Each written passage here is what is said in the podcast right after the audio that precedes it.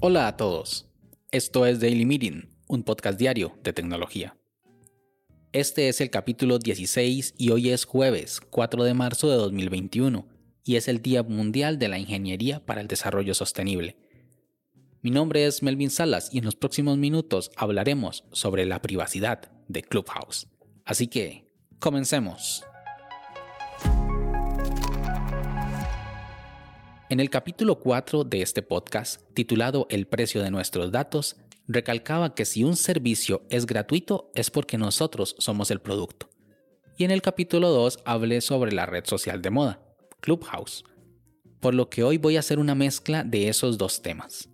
Y la razón es que esta red social no solo ha tenido una gran popularidad en los últimos meses, sino que está dando de qué hablar por temas de seguridad y de privacidad de datos. Lo primero es la seguridad de la aplicación ya que el 12 de febrero la Universidad de Stanford publicó una investigación llamada Clubhouse en China. ¿Están seguros nuestros datos? En donde identifican problemas de seguridad que han sido utilizados por el gobierno chino para tener acceso a los datos de los usuarios. Porque los metadatos de los usuarios y de las salas viajan por la red sin ningún tipo de cifrado, o sea, en texto plano. Dejaré el enlace de este estudio en las notas de este capítulo. Luego, el 21 de febrero, un usuario de esta red social con conocimientos de programación se percató que utilizando los servicios web a los cuales se conectaba la aplicación, podía estar en varias salas de Clubhouse a la vez, por lo que programó una página web con su usuario incrustado para que cualquiera pudiera escuchar cualquier sala desde la comodidad del navegador y de forma anónima bueno, no anónima porque este usuario aparecía dentro de la sala, pero sí de una manera encubierta. Como desarrollador, soy consciente que los sistemas están expuestos a fallos y que errar es de humanos. Pero como algunos son más humanos que otros, existen siempre sistemas de auditoría, revisión de seguridad y expertos en ciberseguridad que ayudan a que estos fallos no lleguen a producción y al usuario final. Después está el problema con las políticas de uso. El asunto con estos textos es que en principio todo usuario debería leerlos de inicio a fin antes de hacer uso del servicio y en teoría antes de aceptarlos, pero están escritos con una serie de tecnicismos y es tan extenso que el botón acepto puede ser tomado como la mentira más extendida en el mundo digital. Es por eso que empresas como Apple han tratado de dar una pequeña luz a la transparencia del uso de los datos de los usuarios, con cambios en las normas para subir aplicaciones en el App Store. La principal característica de Clubhouse es que su contenido es efímero, que solo se puede consumir en vivo y que no es posible pausarlo, rebobinarlo o reproducirlo después. Esta característica es amado por unos, pero odiado por otros, ya que para ser parte de una sala y disfrutar de una conversación hay que estar disponible el día y la hora que el anfitrión de la sala escoja. Eso no pasa con videos como YouTube o podcasts como este, que se graban antes y están disponibles de manera asíncrona. La política de este servicio dice, con el propósito de apoyar las investigaciones de incidentes, grabamos temporalmente el audio de una sala. Si un usuario informa que una violación de alguna de las políticas o que algún incidente de seguridad mientras la sala está activa, conservamos el audio para investigar el incidente y no lo eliminamos hasta que la investigación haya finalizado. Si no se denuncia ningún incidente en la sala, eliminamos la grabación de audio temporal cuando la sala ha terminado.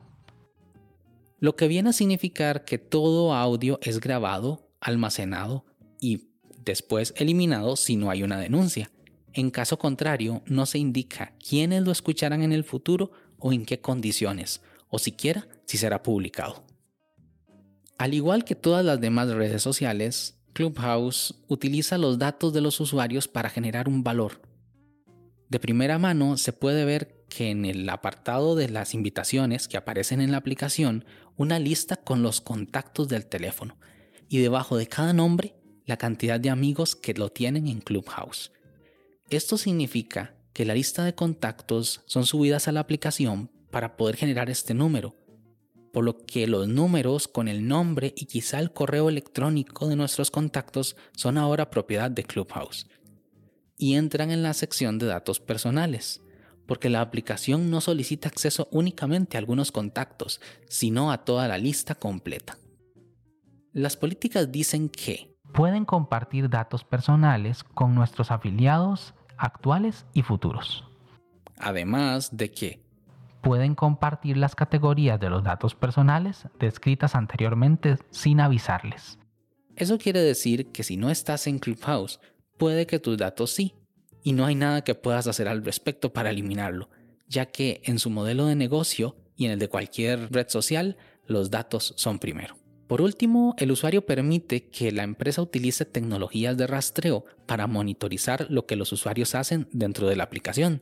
Pueden ser cookies, píxeles o cualquier otra cosa que consideren oportuna, ya que compartir los datos de identificación y los datos de actividad para ofrecer anuncios dirigidos en plataformas de medios sociales y otros sitios web de terceros. Como una manera de asegurarse de que pueden usar esos datos para segmentar a los usuarios y mostrar publicidad.